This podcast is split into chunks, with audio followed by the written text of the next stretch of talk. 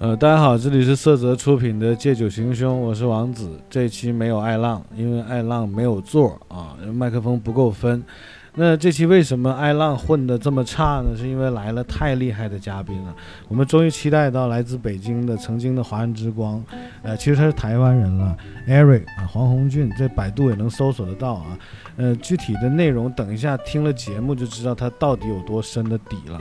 然后另外呢，女嘉宾我们请来了返场嘉宾 Goan，因为上期我们有提到过，她会是我们经常出现的呃美女萝莉嘉宾女主播。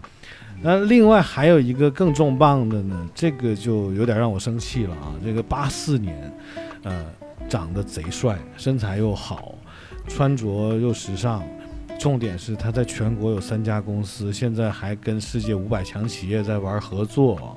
那这次也是途经深圳，也是谈点大项目啊，然后被我们抓来了，嗯，暂时还不是我的好朋友，但是希望通过这期节目之后，他能成为我的好朋友。毕竟这么粗的大腿不抱那是傻逼嘛，对吧？欢迎我们的好朋友周洋啊，周洋先打个招呼。谢谢各位，大家好。嗯，Eric，Hello，大家好。嗯 g o a n Hello，大家好。行，那我们这期这样吧，今天没有定什么主要的话题要聊啊，但是我觉得。逻辑上，我们四个是相互不太熟的人啊，在这种情况下，我觉得我们可以聊一聊，怎么样去吸引对方，男人的魅力怎么彰显，女人的魅力怎么彰显。那我先问一下狗安吧，你觉得 Eric 和周洋这两个男人在你面前啊，一左一右啊，你第一眼你会先看谁？嗯，Eric。哦，哈哈，周洋，周洋忍住不要哭啊，不好意思，嗯，尽量不哭。那讲出你的原因。嗯，我觉得就是我比较看重男人的一种气质和风度吧。那你就说周洋没气质啊？不是，我觉得这种怎么说呢？太帅了。对，会有点就是光彩夺目，让我忍不住避开一下眼睛。但是就是 Eric 给人的感觉的话，就是有一种大将的风范，就是你感觉他坐在那里就是运筹帷幄的感觉。周洋，我这算不算引战？我感觉周洋这个节目允许生气啊，非常的尖锐啊。其实我在旁边打篮球而已。蔡徐坤吗？嗯，Aaron，你听到这么高的评价会不会飘啊？现在？嗯，这个我觉得是第一印象的感觉吧，对不对？你都习惯了是吧？啊，不是习惯了，那倒不是习惯了。本身来讲，就是说每个人的是不一样嘛。像国演如果是这么觉得，那可能是他的感觉。那那一般，例如说年纪轻一点女孩或者是怎么样。呃，比较注重时尚的了，可能第一眼周洋的话，可能是觉得。果然就是年纪轻的女孩，要哭了，是吧？这你啥意思啊？就 你这个你太不会聊天，不会聊天。对，我是诚实来的。嗯嗯，当然这里要谢谢老大这么给面子啊。那这样吧，你觉得反选一下，你第一眼看到国安是什么感觉？我觉得国外很第一个眼就是比较俗一点，讲话就是长得很漂亮。我以为你说第一眼觉得比较俗。喜欢这种俗气。不，这个我就是说这种东西是大家都看得到的，所以我就是说这个回答是比较俗一点。嗯。但是来在就是说他自己也挺有内涵的，然后就是很多事情来讲有大将之风，对不对？很多事情就是和跟大家谈任何的话题，虽然我刚刚。不是那么熟哈，才刚认识，但是他很多事情他能够觉得应付自如，就觉得让人很舒服的感觉。行，你代表老年组已经评价完了，没错没错没错。那我们看一下年轻组啊，这样你看你作为一个钻石王老五啊，这个又有钱，然后又有事业，然后现在又没有家庭，多幸福啊，对不对？那像你怎么看郭燕这样的女孩？刚才他一进来的时候，其实我是有在跟客户发微信，然后再聊一些事情，然后那个时候瞬间就把头抬起来，第一先看，因为现在我认为是个颜值社会啊，但是这个颜值社会逐渐的已经开始颠覆为从女色社会颠覆为男色社会，就是现在其实女生也会看小哥哥，男生更会看美女，当然这个跟男生的本身的基因有关系，嗯，但是呢，格安一进来的时候就是我。抬头瞄，然后当然他进来的时候是经过一个侧眼，然后我尽量去找到正脸，一看啊，特别放心，所以一开始第一印象是这个样子。嗯，特别什么？特别放心，就是啊，今晚是是一切都是值得的。哦哦哦，特特别放心是这个意思。他说我长得比较让人放心。不是很抱歉，对，抱歉的话就觉得对对对，我差不多就回了。明白。那你看高岩，你对你的评价还挺高的。那我们就现在进入主题吧。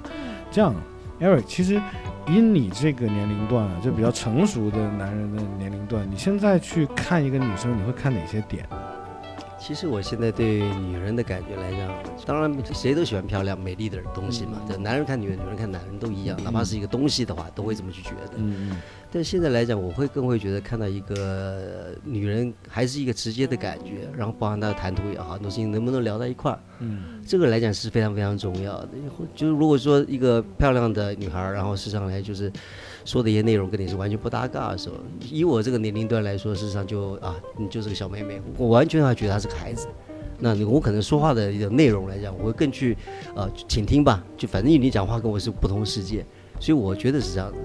我我懂你意思，就是她长得好看，但是如果只是好看没有内容的话，你就把它当玩具了，啊，不玩具倒不是啊，啊不是这个意思啊不不不不啊，那是纯观看而已，就连玩都不玩了啊。呃就没有什么兴趣。嗯，那个周洋呢？周洋是怎么看现在？就是你是怎么选择一个所谓的女孩儿啊？就是怎么样能一下把你给勾住？要通过哪些点？呃，首先我觉得对我来说是第一是亲和，然后第二是感觉。我见到他一开始，如果用我的形容词，他摆了一个省花的造型，在校花和市花和这个级别之上，然后高冷。比如说大家就是朋友出来玩，然后你过去敬杯酒什么的，OK 啊，就是随意的一个眼神啊之类的。这个我觉得接下来的后半场，我不会去太多的跟他说话。但是对于我来说，如果是即便就是他不是特别好看，但是特别的，呃，就是 humorous 或者是能够跟你有话题，其实这种话题是人和人之间的碰撞，这个是我更在乎的一个点。因为无论是社交也好，或者出来 happy 也好，放松也好，我觉得这个是对于我来说最重要的一件事情，就是志同道合，还有有话题聊，不然你也尬我也尬，你当你的沈花，我当我的屌丝就好了。我懂你意思，就是你的意思就是要对方是很大气的那种，不要小家子气，自己以为自己是盘菜，然后其实什么都不是。对，可能跟我是狮子座的关系就是大家都不是盘菜，嗯我也不是盘菜，你也不是，所以谁都别嘚瑟啊，仅此哦，而已。狮子座的啊？对对对，哎，狮子座会比较看重这个。呃，狮子座就是那种怎么说呢，主观中的战斗机，所以尽量去，我觉得各位狮子座的朋友来说，尽量当一个谨慎谦虚的狮子座，也许能够成就一些事情。我有个错误的理解，就狮子座的那种男人是不是喜欢那种女孩主动上来的，然后很膜拜你的，是那种。就如果他，比如说他你讲的很多观点，这个女孩说、啊、我不同意，我不认可，然后你就会就会让你引起反感，是这样吗？呃，呃绝对不会，这种就太狭隘了。这无论哪一个星座的话，都不会说接受这种小男人。我在我心目中，如果来说的话，是要当一个怎么说呢？不能说大男人，但你至少说一个有量的人。而这种，我觉得这种有量的人更容易招女孩子喜欢。然后第二个呢，就是。呃，这个狮子座的他的这种强势和主观，其实讲道理的，我觉得不要对这个狮子座有任何误解。然后完了呢，就是其实狮子座一开始接触女生的时候是比较主动的，但是到后边呢，会变成一只大猫，就是基本上就被被被搓搓圆捏扁都是 OK 啊，这种。所以其实高高岩，我懂了，我现在听周洋讲话，我就已经明白了，就是他确实是觉得你是挺优秀的啊，他一直在给自己贴好人牌，对，我是 OK 的。我觉得他很会自我推销。对哎，对了，是这个感觉。每个人心目中都有黑暗的一面，今天尽量展示光明啊。对，我觉得他说话真的非常的注重技巧啊。刚才我就有观察到，比如说他在就是接你的话的时候，他会非常的注意，先把你在就是夸他的那点他挑出来，就有用一种自嘲的形式哈，先把自己给降低。明白，就对表现的谦虚，嗯。对，表现谦虚的同时，但是他又非常的注意展现自己就是有能力的一面，或者是思维非常清晰的一面。这个我觉得每个男人都是应该有的一个基本技巧，你这样说对吧？周洋？呃，对，老大是我师傅，在这点，Eric 老师绝对是获益终身。你看，你看，就很注重技巧，是不对是？，哎，那高岩这样，你看，呃，刚才两个男嘉宾都讲了他们是怎么看女生的。那像现在这种社会，你出来，比如说喝酒、社交，呃，圈子认识朋友，你的第一印象是怎么去做选择的？你第一开始看到一个男生，你是怎么去做一个心理上的一个呃评分评定？嗯，说下你的观点。呃，我本人的话，我觉得确实，如果让我来作为一个女生的代表去讲的话，我觉得可能有失偏颇啊。就是我不代表，就是尤其是我这个年龄阶层的一些女生的意见。我觉得我个人还是比较偏向八零后的想法的。然后如果说像刚才那种场景，面对一群男生，我是怎么样的男生比较吸引我的话，我觉得第一点就是呃风度。这个其实也是刚才他有说到一个有量，我觉得我比较喜欢用一个词叫做格局。就你会觉得这个男生他在这个场上他就是一个王者，他知道怎么样去照顾每个人的情绪，知道什么时候应该说什么样的话，然后什么时候又应该闭嘴默默的给人添个酒。我觉得这样子的男生就是非常的有魅力。那不是爱浪吗？啊，不好意思，好像 说说的太明显了。我对我觉得爱浪其实他就是一个蛮不错的男生。Eric 生气了。Eric，你怎么看对国外的这种看法？因为可能也是他个人的想法吧，因为每个女人对于看男人的那种角度其实都不一样，说是一个很直觉的那种感觉，把这话说出来，那可能就是我觉得是属于他这一类型的女孩。那现在事实上来讲的话，这个整个社会来说的话，女人看男人的角度实际上是个千方百种都不一样，的各各式各样都不一样。那我觉得他说对于男人的看法，我觉得相对是比较成熟一点。啊，也会觉得说他会比较更会重视一些所谓的内涵的东西跟细节的一些小小地方。我觉得这个其实来讲，对于他自己本身来讲，我觉得社交也好，然后或者是各方面的跟为人跟朋友之间相处来讲，其实来讲，我觉得是一个相对成熟的一种做法。我引一下啊，这话题越来越升温啊。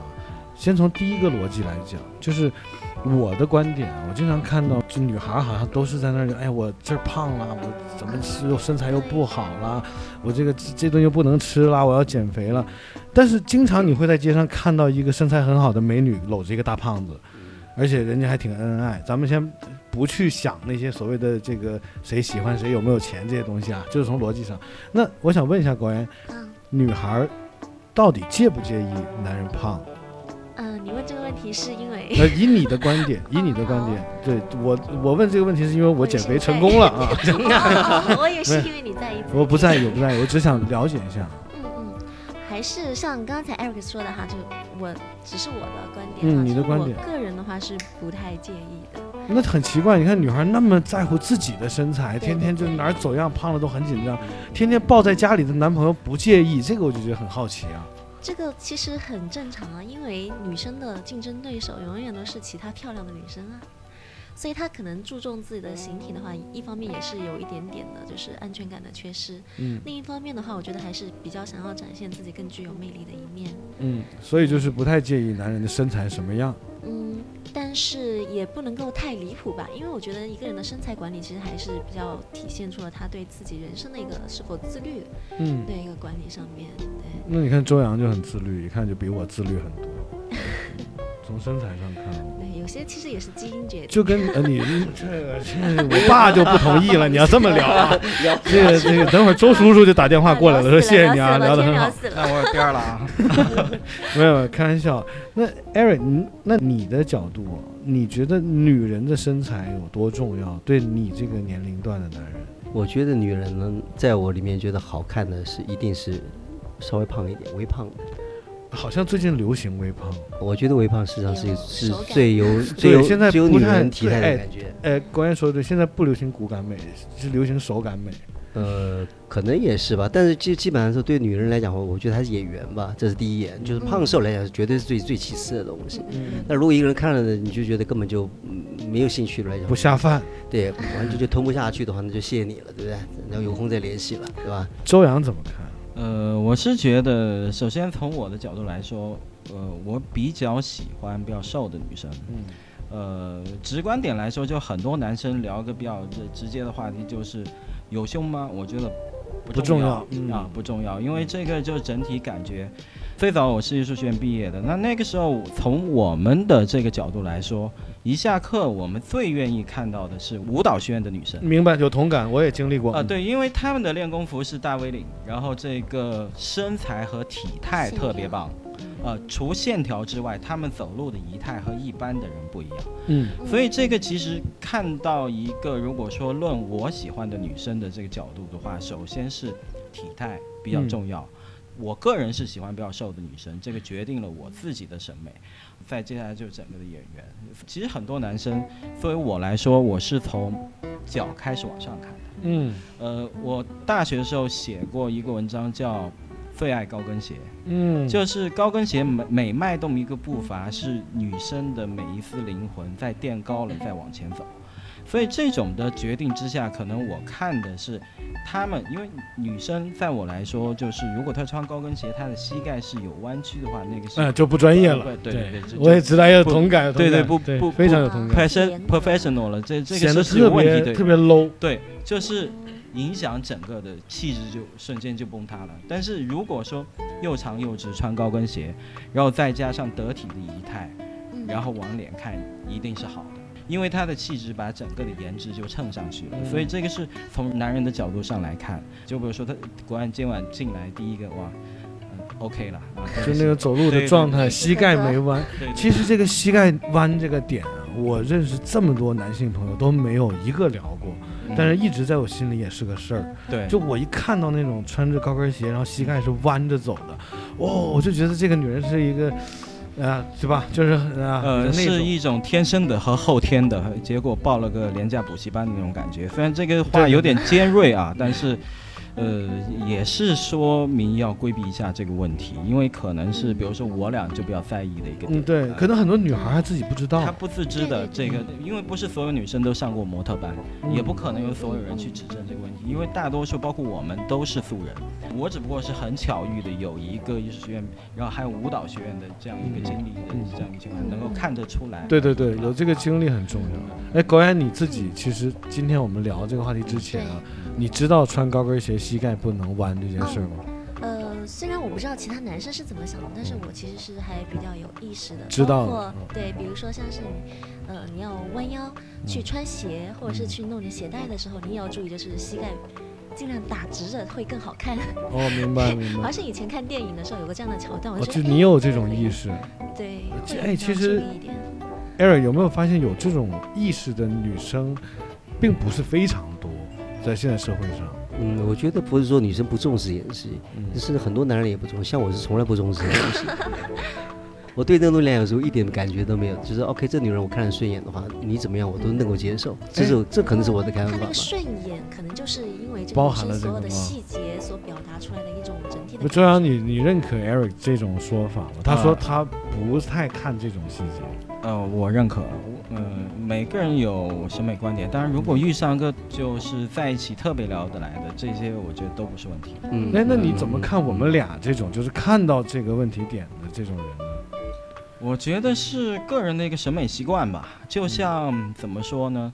有的人喜欢暖色，有的人喜欢冷色调，结果其实在，呃大多数的非专业的人里边去看这幅画都是好看的，只不过个人喜好而已。只不过我俩是一个冷色调的，都在嗯遇遇在一起，嗯，而不能以偏概全的。哎，我发现你特别会。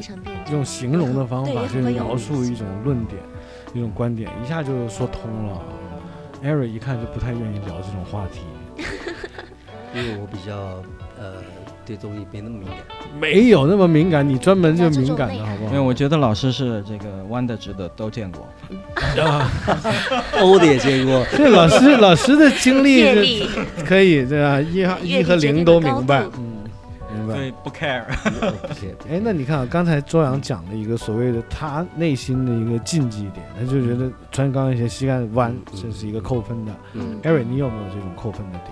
我扣分的点其实来讲，可能会来自于这个女人本身的一些问题，例如说了。嗯，用手抠牙，啊，例如说，我们例如说口臭，对不对？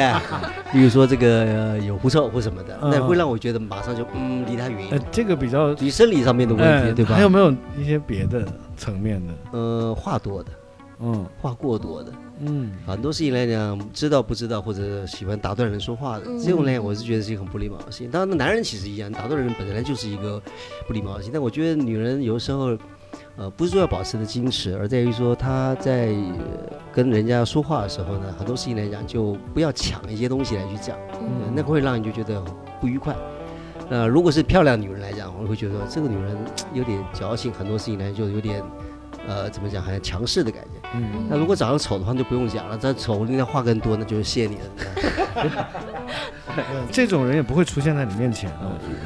也会了，当然也会出现过，对那只是说我们就基本上就聊不下去了嘛。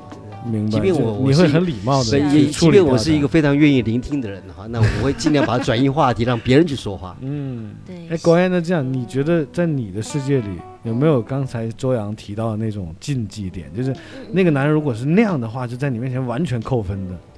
嗯、我比较讨厌就是乱扔垃圾的人，这个是以前可能是因为你在日本待久了。也许吧，但是有些的，就是我有遇到过一个男生啊，就是他平常的时候给我的感觉还是挺不错的，但是我们当时一起去吃饭，然后但是他就直接把那个骨头到处乱扔，对我当时一下就感觉啊，好难受，就怎么看都非常的难受，就很不顺眼那样。哦，就是吃饭上的礼仪对，吃，饭的时候，这个事儿你怎么看，周洋？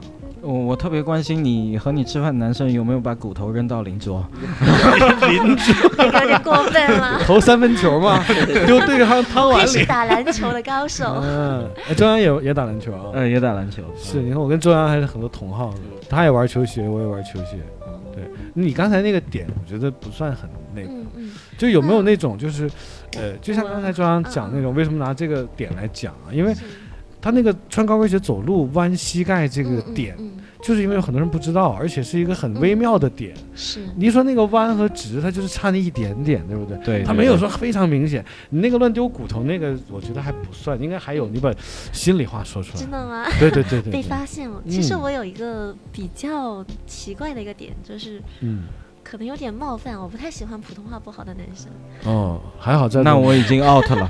你没有啊，你是标准的好不好？没有没有，但因为其实虽然我自己的普通话也不是很好，因为我是南方人，嗯湖南人，但我比较讨厌湖南口音，或是像四川这一带的南方口音特别重的男生。呃没有没有，这个解释一下，不是这个地域歧视啊，是确实确实是有。我其实跟我的员工有开会聊一件事儿，我的员工里有也有一些说普通话是带口音的，我会跟他们这样讲，这男的女的我都有讲，我说你们一定要把普通话练好。嗯嗯呃，当你们说出来的普通话非常标准的时候，是会给人一种你的学历会偏高一点的感觉的。对，呃，周洋有没有这种看法？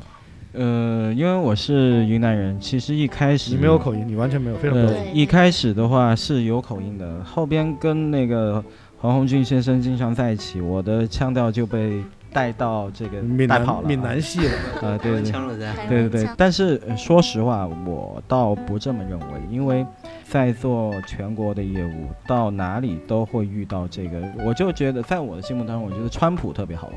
嗯，我也喜欢。呃，我是觉得是这样是一个特别有意思的一个事情。嗯对，然后比如说我们云南，我们有马普，也是特别土的那种，但是遇到这种人，我会觉得，哇，好亲切哇。然后我的北京公司的副总是湖南人，然后他是那个张家界的，嗯，塑料普通话，呃，超级塑料的普通话。但是我也跟他提过和呃主持人一样的需求，然后这个我说你一定要把普通话讲标准，因为我们现在面临的客户要么是国际级，要么是呃至少是国内数一数二的这样的客户。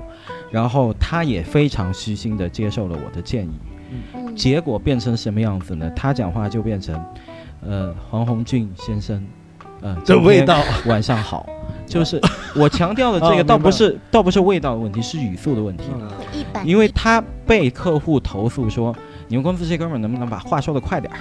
嗯就是北京 北京的客户，他就这么说话的，他他他直接就含这个话梅啊，你们公司的客户能不能把快话说的快点儿？嗯这种明白你意思。这种感觉。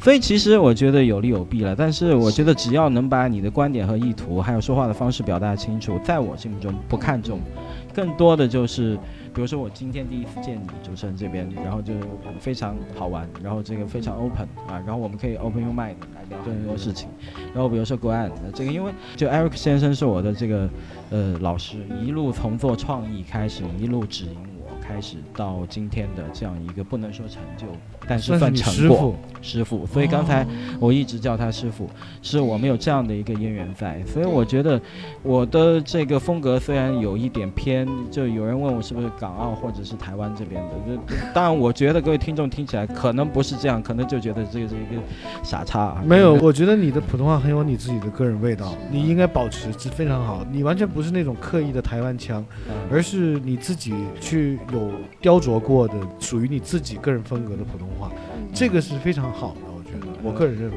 对，其实像刚才也说的，其实也不是地域歧视，因为我本身自己也是湖南人，然后我的普通话也不是非常的标准，嗯，包括我也觉得就是交流当中，当然最重要的是他这个人想要表达的内容啊、想法是什么。其实我是比较对声音比较有那个偏执的人，就比如说一个人的声音很好听的话，我会去猜想，诶，他的这种声音后面可能是这样一种性格，那他可能是这样的一个学识，对，就是会难免的有这样一种先入为主的观念。有很多人会这样去评定一些东西。对对对，所以其实如果说单纯是做朋友的话，其实我对他的口音并不是很如果是做炮友的话呢？这个 没有没有过，没有这个有。对，反正就是也是每个人都会有自己的一些奇怪的点吧。但是我也相信，当真的你面对一个感情，或者是面对这样一个非常有思想、有灵魂的人的话，很多东西你其实都可以忽略不计。嗯，但是我比较认可你刚才说的那个，就是有口音会扣分的这个逻辑。对对对。Eric 真的没有扣分的点吗？我发现你今天就是那种老师的状态，特别特别禅意的坐在那里，什么事儿你都是特别 peace 那种，那 OK 都 OK 的。的感觉。对，是他绝对不说脏字儿，也不骂人。嗯，其实我自己可能也到了一定的年龄 Open your mind, 上就已经 man. 很多事情就真的是不会去 care 这些事情了。Keep it real. 因为你可能这一辈子可能走了经经过认识太多太多人，你也碰过很多挫折，然后很多事情你也交了一个你没想到的朋友。嗯，那这种人也会会觉得说，哎，这个人其实来讲背后的一些东西讲，我总会去发掘人的好处。对对。这个人我是觉得我，如果这个人跟你不合的话，你根本就不用不需要发掘的他的坏处，所以没有必要。我又想反问那个周洋了。其实你看，Eric 到了这个年龄段，他就开始发掘人的好处。但我们刚才讲的那个点，好像不叫发不发掘人的好处啊，那个好像是我们在对自己负责的去做一些选择的逻辑吧，呃，挑毛病就挑毛病，不要讲的这么冠冕堂皇。是吧？那我们这种挑毛病不对吗？呃，我觉得没错，但适可而止就好了。啊，明白。对，因为我觉得就是宽以待己，严于律人啊、这样还比较不错。那但是在做人的层面，尽量还是反过来比较好。但是那你看，那我们都已经上升到就是找异性伴侣的逻辑，那这个还不能有点要求吗？呃，这必然必须要有要求，就是所以至今单身。那那证明你要求也太高了吧？呃，那倒不是，就是在这个点上是事业啊，各方面啊，因为就是从开始做整个体系以后呢，就是三边飞嘛，这个河北，然后云南、呃北京啊这种，也耽误了很多时光，当然也成就了一些自我吧，啊，嗯这种我觉得各有得失，明白。嗯。那行，我们刚才聊了那么多啊，男人怎么看女人，女人怎么看男人？那大家怎么看婚姻？觉得什么时候应该结婚？结婚又是什么？这个周洋，你先说吧。你自己认为，以现在这个社会来讲，男人应该多大结婚啊？呃，其实我肯定属于晚结婚的，因为还没结。嗯然后我觉得没有一个特别界限的年龄。呃，首先来说就是遇到就对了，就就这样。怎么叫遇到呢？怎么就对了呢？呃，演员，然后在一起有话聊，嗯，然后就是共同爱好。这个其实每个人都能回答这个问题。婚姻一定是共同爱好吗？婚姻不是共同爱好，但是是共同爱好生活在一起。哦，哎，这句话很屌啊，就是爱好生活在一起啊。对，Aaron，你作为一个过来人，你怎么看？我觉得女人跟男人之间是会有一个时空的交集吧，我认为是这样子。因为你可能在一个成长的过程里头，包括二十几岁开始交女朋友开始，一路走过来，但是有一天你会忽然告诉自己，哎，时间到了，然后你会生命来讲会这个女人出现，你觉得就是她了。但当然来讲会很多，现在那么多离婚率这么高嘛，对不对？那这种感觉，如果我发觉，我觉得是越后面来讲，你会越可能成。你早结婚的话，你可能觉得对了，为了他，如果不父母亲反对我，我可能去跳楼，我可能自杀，对不对？我非要他不可。但事实上来讲，这种婚姻往往超不过三年都很可能。所以我觉得说那是还没想好。所以我觉得那个是应该说是结婚这个事情是，呃，时间会告诉你谁应该停下来了。这是我觉得是一个，我毕竟我自己是这种这种感觉的。但这个所谓的想好，其实很难把它去具象化的去描述。对，你想好，其实也不是，就是说你会自己会告诉自己，这是最最重要的。到那个感觉就就有那个感觉。对，你就觉得应该停下来了那种感觉。但当然也不也不也不能说保证说这一定婚姻能够幸福，不一定，也不一定保证那感觉就对。对对对，有可能是假的，有可能假的。关于你怎么看呢？嗯嗯。其实我这是属于典型的一直没有想好的 类型，对我也想知道我到底需要什么样的一个伴侣。那你顾虑哪些问题？你没想好？嗯，其实想的事情比较多。第一个的话，我可能比较现实的，我会想我自己的发展的方向。嗯，就像我以前在节目当中也有说过，我到底是要在日本发展，还是要在中国发展？然后第二点的话，我也会在乎就是我的各种。社交生活会不会受到影响？嗯，其实，在经济这一方面的话，我可能倒没有想过。是你比较独立吗？嗯，可以这样说。对，其实我以前这个问题有困扰过我很久，我也去咨询过我一些婚姻生活比较顺利的一些闺蜜，然后我问她们说：“你们怎么就能够那么下定决心就认定了这个人，然后决定跟他结婚呢？”其实他们跟我说了两个非常简单的判断的标准。嗯，他说第一条，你想到你以后每一天都要跟这个男人度过，每天早上醒来你第一眼看到的是他，你就觉得好开心，这是第一条。第二条是你想到你以后的孩子长得就像他，那你就觉得啊好开心。所以我觉得听起来挺美好的，对，非常的美好啊。我觉得是对婚姻的误区，也是意思，对，完全我完全反对，我也有点反对，对对对对，这个 怎么这么美好？完全不能闺蜜说的，他们他们结婚了吗？结婚了，刚结婚，现在对是刚结婚，就是那个你说的那个状态，那那这个话题，我觉得三年之后再请各位来讲同样的事情。对，三年之后要再去问一下他。那那哎，你有没有想过，就是我觉得现在这个社会啊，我以我的了解，好像女孩。过了三十岁之后想嫁人就其实有点难度。哦，你这样说，我突然觉得好。那你还没到，你还没到啊。但是你认不认可这个点？嗯，我其实还挺认可的。我觉得确实现在社会的话，大家的选择都很多，包括现在大家还会经常提一个问题，说为什么现在男生都不追女生了？因为大家的时间都很宝贵。哦，现在已经男生不追女生了，这个信息我还不知道啊。嗯，比如说像我们公司的话，我现在就有这样的感觉，可能大家都时工作都很忙，时间都很宝贵，然后他们甚至会在，呃，开展一段感情之前，他会先去计算说，我这个追到的成本有多大，胜算有多大。那如果觉得，哎，好像。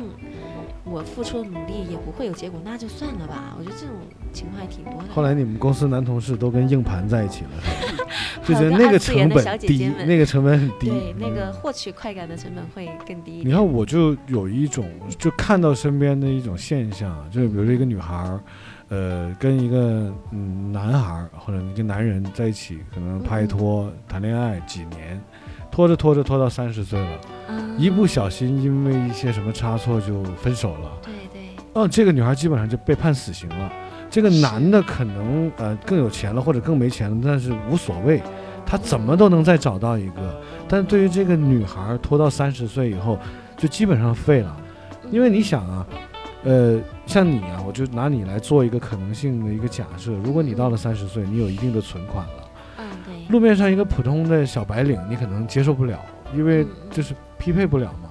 那如果说一个到你能满足的、你能满意的一个状态上的一个男人，他不会拿你作为一个首选的。有太多这个二十出头的女孩等着他去挑。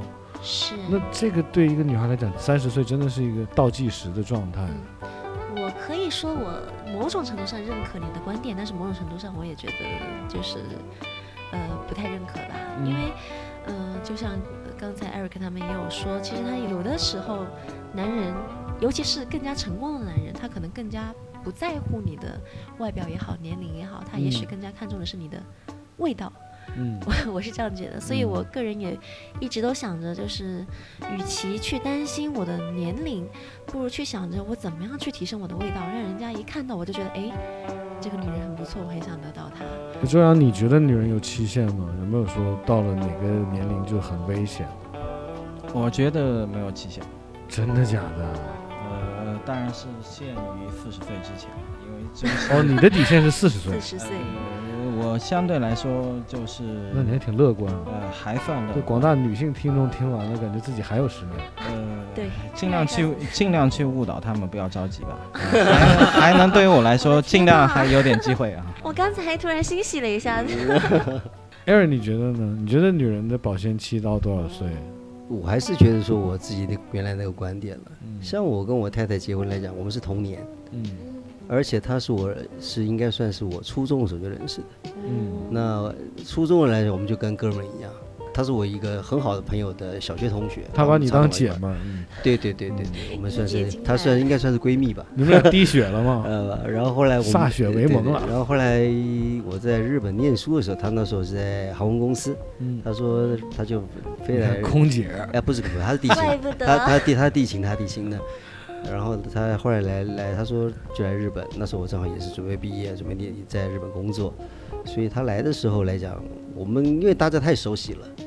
然后他就可能就是因为这种感觉，就是从小他父他父母亲我也都认识，常去他们家玩嘛。所以后来来讲，他就聊她男朋友啊，就哭啊什么的。那我自己会想到我自己女朋友这件事情，我也觉得某种伤感嘛，会有这种传染嘛。嗯然后后来觉得，哎，眼前这个女人，你从来都没有注意她，认识十几年了。嗯你那时候你会觉得说，哎，为什么那么了解的彼此？因为以前我们两个是完全不对盘的，就我们一群朋友里面是。啊明白对我常常在没往那上想，没事在刁他，然后他没事也就有时候后面扯我后腿那种人，就觉得这个女孩就就觉得不顺。嗯在那个时间点的时候，你就忽然之间觉得说，哎为什么？Why not？嗯为什么不？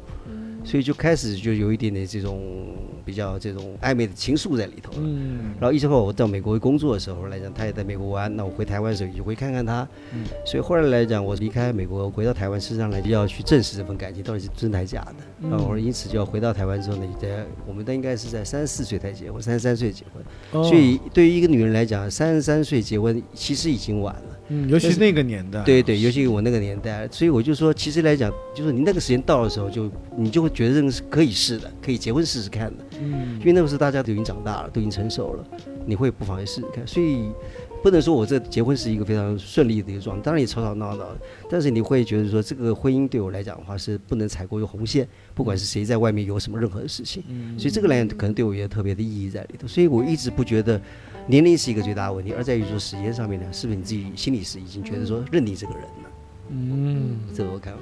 我觉得要有一个身边的人，而且一直愿意陪着你，而且你们还能够有那么舒服的一种相处的状态，其实也还蛮需要靠你人生的运气的，不是每个人都有。但像 Eric 跟他太太这么多年，其实我觉得到现在已经是一种我们理解不了的领域和味道了，应该是很不太一样的感觉啊。好羡慕。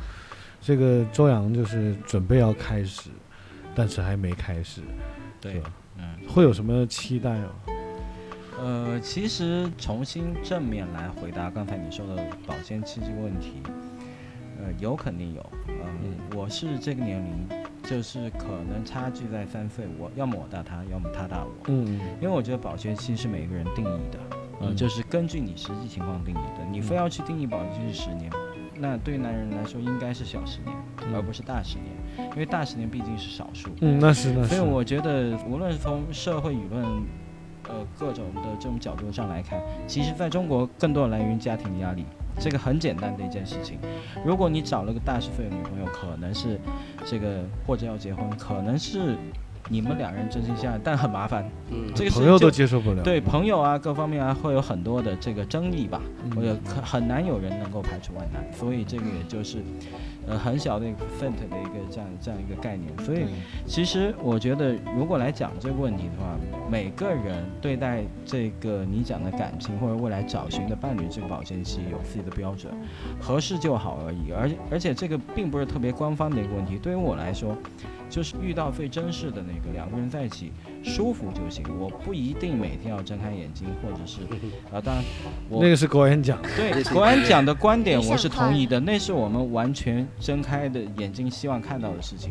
但其实就拿我之前的这个谈恋爱的经历来说，其实很多人都是在这些事情当中被生活的琐碎细节所击败的。对，所以我觉得这个事情，呃，随缘而已就好，因为从古到今都在聊这个话题，男人聊女人，女人聊男人，然后大家都在说这些问题。我觉得现在这个还是那句话，就是社会在这样一个进步浪潮之下，女生开始主动进攻男生，然后男生其实反而在等待的这样的状态下，当然也不以偏概全。我觉得这个观点顺其自然就好。其实最终聊到最后一个问题，大多数人，无论是到我这个年纪没结婚的人都这样而已。嗯，非常好，嗯非常好，对，我说一下我的一些想法啊。嗯嗯其实，呃，太好了。对，我觉得我现在因为也是快要到三十的这样一个年龄，虽然还好几年啊，但是也是会有一点点的小小的危机感。但是说实在的，我现在其实还是属于一种呃宁缺毋滥的一种感觉吧。一个是我觉得我自己还不至于那么差，就是说，呃，可能到了三十岁就没人要，只要我自己努力的提升自己的话，说不定我是下一个邓文迪，对吧？这个也有可能。这是第一点。第二点的话，嗯，我一直也有在想，就是说，呃，男生和女生哈，尤其是就是说，怎么样能够作为一个，嗯、比较好的伴侣。嗯、其实有一个人对我的影响很大，叫周国平，我不知道大家有没有听说过，是一个可以说是一个现代的一个，就是咱们中国的一个哲学家，他有这样说过，说其实没有妻性这种说法的，妻子的妻，就是说你很难去定义什么样的人是适合做妻子的，哦，对，但是呢，妻性是是应该是什么？它应该是女儿性和母性的一个结合。那么这是什么意思？就是说，一个给人非常舒服的感觉的女人哈，她应该一方面具备着女儿的性质，她在这个男人面前，她会撒娇，她会卖萌，我理解了。对让人想要你都不用往下说啊，我已经理解了。你 就是在这样去塑造自己，这样去打造自己，你在不断的去提升自己的妻性值。和让这个性，嗯，对对对对，就是女儿性和母性对啊，就是你的妻性嘛，就你刚才讲的妻性嘛，因为好像高安就是有这种妻性的状态啊。是，但是我觉得现在其实大家也很难避免提到一个女权的问题嘛，大家都会说，哎，你女人的价值就是为了迎合男性的需要吗？其实我也觉得，哎，大可不必，因为大家可能更多的关注了女权的“权”字，但是没有关注到女权的“女”字。其实说的太漂亮了，你接着来啊。对我个人是觉得哈，就说上帝造人，或者说我我虽然不信上帝哈，但是呃，世间万物我都觉得它有它的自然的规律，然后呃，怎么说呢？女生有女生的优势，有她应该有的一些呃存在的样子吧，我是这样觉得的。所以，当你再去寻找一个嗯自己比较理想的样子的时候，其实你可以去更多的去关注一下，就是说自己在整个社会当中，你应该是什么样的一种状态，会是让周围的人都感觉舒服的。对，而这个舒服的状态，其实也是最让你舒服的一种状态。我目前就是不断的提升自己，对对对对，往一个你心目中理想的状态上去提升自己，这个是一个非常好的建议。嗯嗯，这是我个人的观点啊。我 觉得这个如果站在这个女权主义的现在这个这么风行的时代里啊，我觉得男人也应该这样做，不是只是是女人，男人也应该不断的去提升、塑造自己，对对，很努力的这个管理自己的身材，努力的管理好自己的事业，努力管理好自己的家庭，然后努力的成为我们眼前的这么成功的 Eric 哥老大。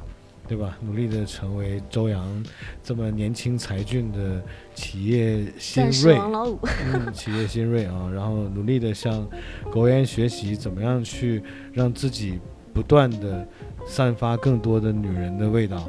非常感谢你们今天参加这个节目。那我们这期节目呢，先暂时聊到这儿啊，然后我们准备整合下一集的话题。先这样，拜拜。拜拜。拜拜拜拜。